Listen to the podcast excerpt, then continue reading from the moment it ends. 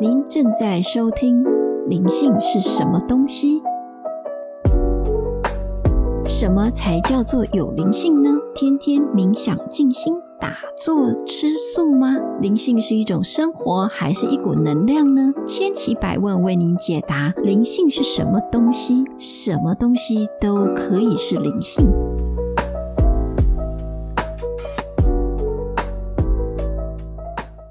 大家好，我是马塔夏。如果你是第一次收听我的节目，那么我会建议从《人类起源》系列的第一集开始收听，这样你会有一连贯的脉络去理解人类为什么会被编程生活在虚拟、被操控的世界里面。这一系列的节目资料来源是南非平等生命基金会发现这个世界真相庞大资料当中的其中一小部分。上一集我们谈到亚当夏娃故事的起源，人类今日的样貌是这些外星创造者们对大自然和其他事物的理解和体验。大自然的动物、植物是特定供给给人类的养料，这是因为放入人类载具里面的系统会耗损物质载具，所以需要提供养分、营养作为补偿抵消。最初只有亚当和夏娃两个人，他们被放在一起，与星球上的大自然、动物和谐共存。这是马杜克预先编程所设计出来的，没有得到阿努的同意。男人与女人的本质表现也是出自于马杜克的编写，但是他们不是阿努期待的奴隶，而是次元空间复制人。具有跟神一样的平等地位。亚当被实体化成为男性骨架结构，夏娃则是女性表现。未来地球的设计需要这两者结合，以实现阿奴和天狼星人的完美世界。因此，现在所看到的人类形态就是这个完美设计。于是，蛇族人提议，我们可以化身成为神。成为统治者，阿奴同意了，所以他们策划出了圣经和盘古开天的剧本来误导人类。这就是整个故事里面的蛇族人，目的是为了压倒地球上的人类，使传统的男人对女人有怨恨的感觉。这就是今天我们看到男女关系失衡的景象，这是埋藏在男人无意识之中。并且被编写进无意识的系统网络，使男人莫名的怨恨女人。因此，这不是任何一个男人或女人的错误，而是在某种情况下，如果没有我们的允许，他们就无法存在。我们要对现在的情况负责，无论是人类或是在次元空间中的存在体。马杜克对阿奴说：“你要你的系统成为奴隶。”那奴隶就要受苦，所以女人生小孩的痛苦和吃禁果并没有关系。如果创造之初是男人生小孩，那么痛苦就由男人去承担。马杜克设计和放置自己进入这个现实的世界。他说，他会一代一代继续下去，奴隶只会是奴隶，一直持续下去。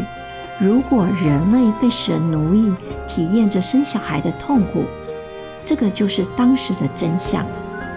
人类最初的设计可以活七百到一千年，但是随着时间的推移，人类进化成为意识系统。虽然人类受到了限制，但是基于对存在的探索，人类发现了这个世界的运作方式。在科学、数学和生物结构上，目前人类所知道的宇宙只是极少的一小部分。随着时间和空间的出现，一切都变得物质化。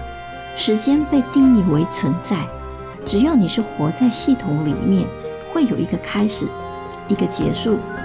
然而，时间和空间实际上并不存在，一切都是永恒的。很有趣的是，人类一直在创造自己的世界，这是因为所有这些都已经预先为你设置好了。想象在你面前有一团的时间空间，在这里有一个出发点，然后你根据时间和空间，在你面前把它左右拉开延长，就是你投射一切进入未来，然后你物质化一切的出现，而你唯一做的就是走进去体验它。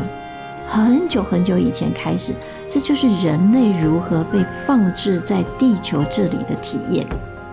玛雅历、易经、推背图等等的出现，也是类似的意思，是对人类预先设置好的程式做推测。现在所有发生的事，几千年前都已经编程好了，所以我们观测星象，预言预测未来将发生的事。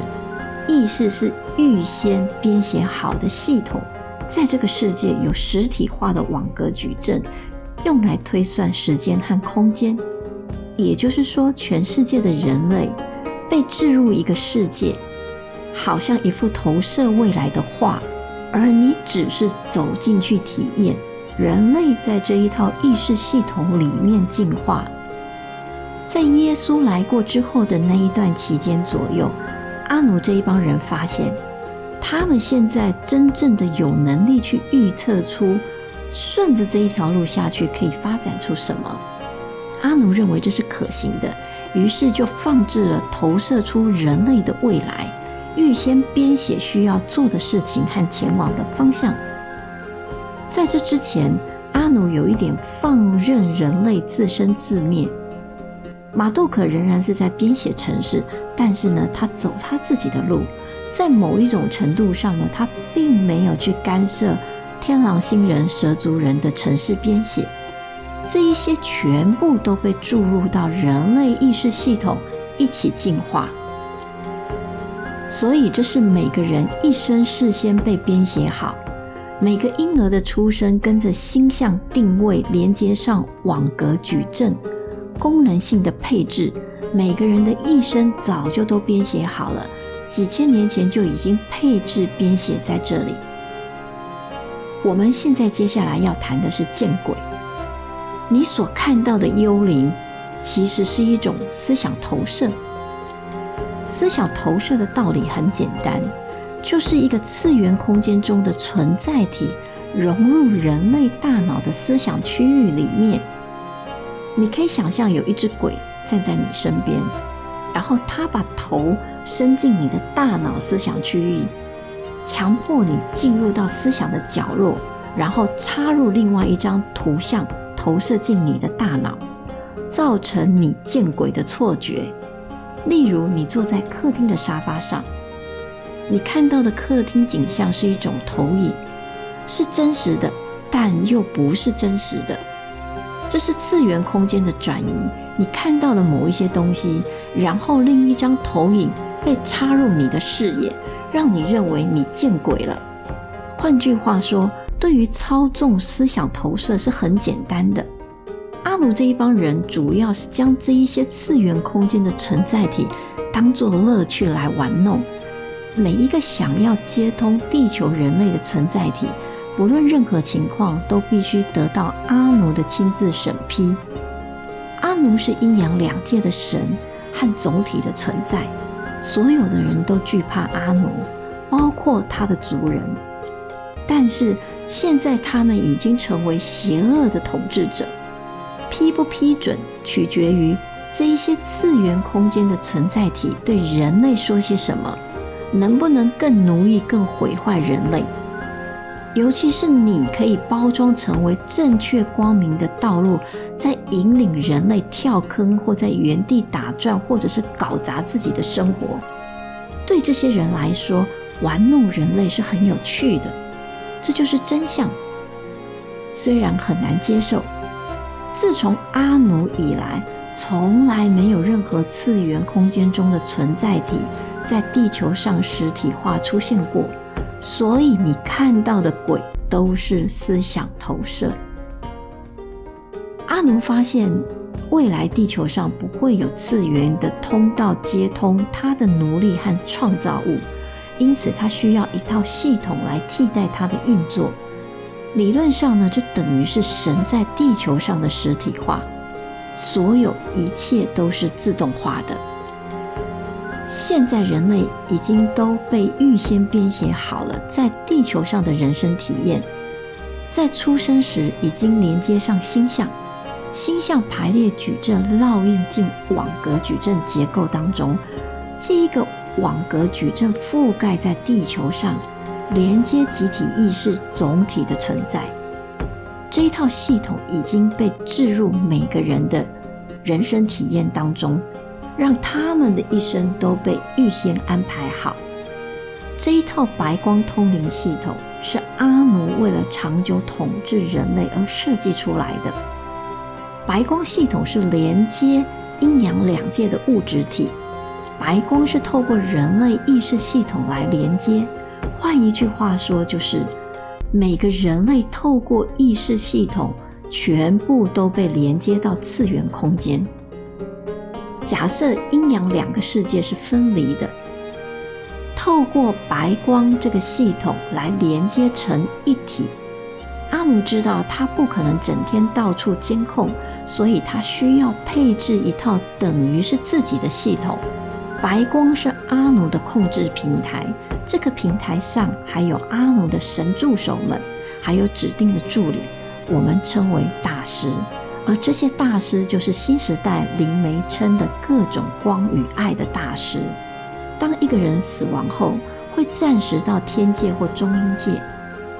阿奴的神就是这些大师、指导灵、守护神，基本上守护人类不会偏移意识系统的配置轨道，要确保人类囚困在意识系统里面，并且不会发现存在的真相。所以，人类想象一下骇客任务的剧情，你发现自己原来是一套系统，而不是真正的生命。总之，这就是大师指导灵的真相。大师要确定中阴界的亡灵是和指导灵在一起，借着重新投胎，或者是发配到次元空间平层里面。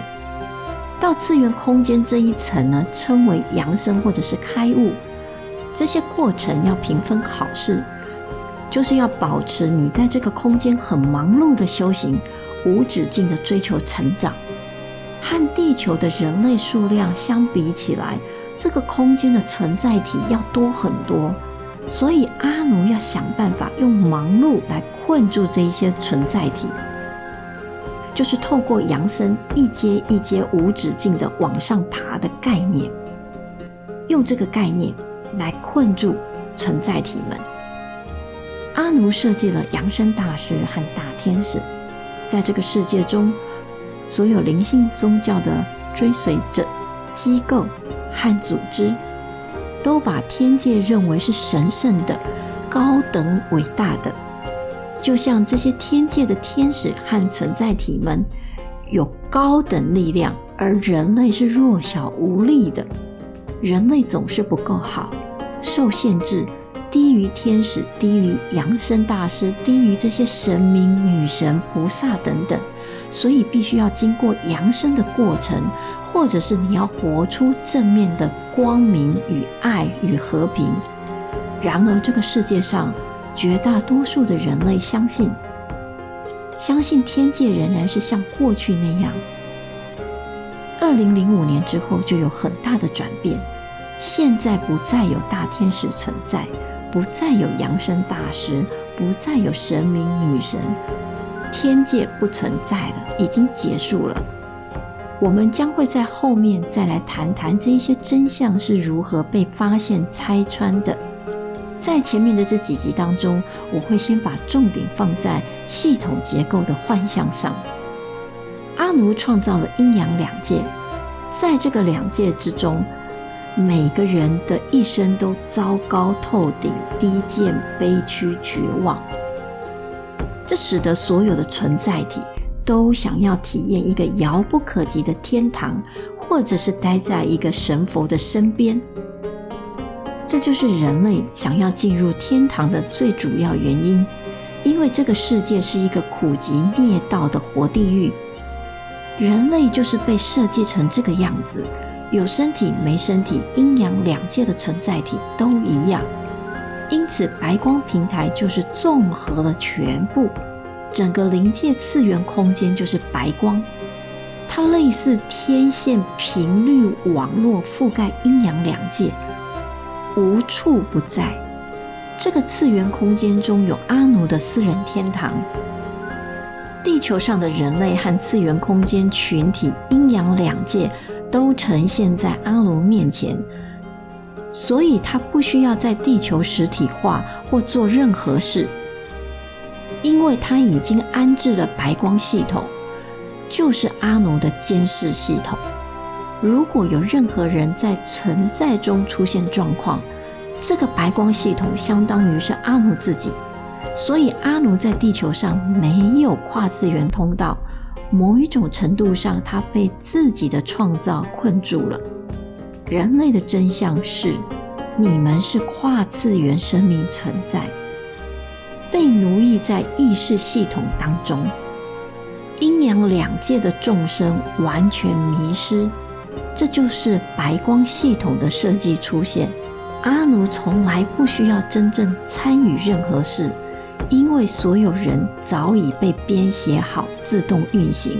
人类去体验走过他们的一生。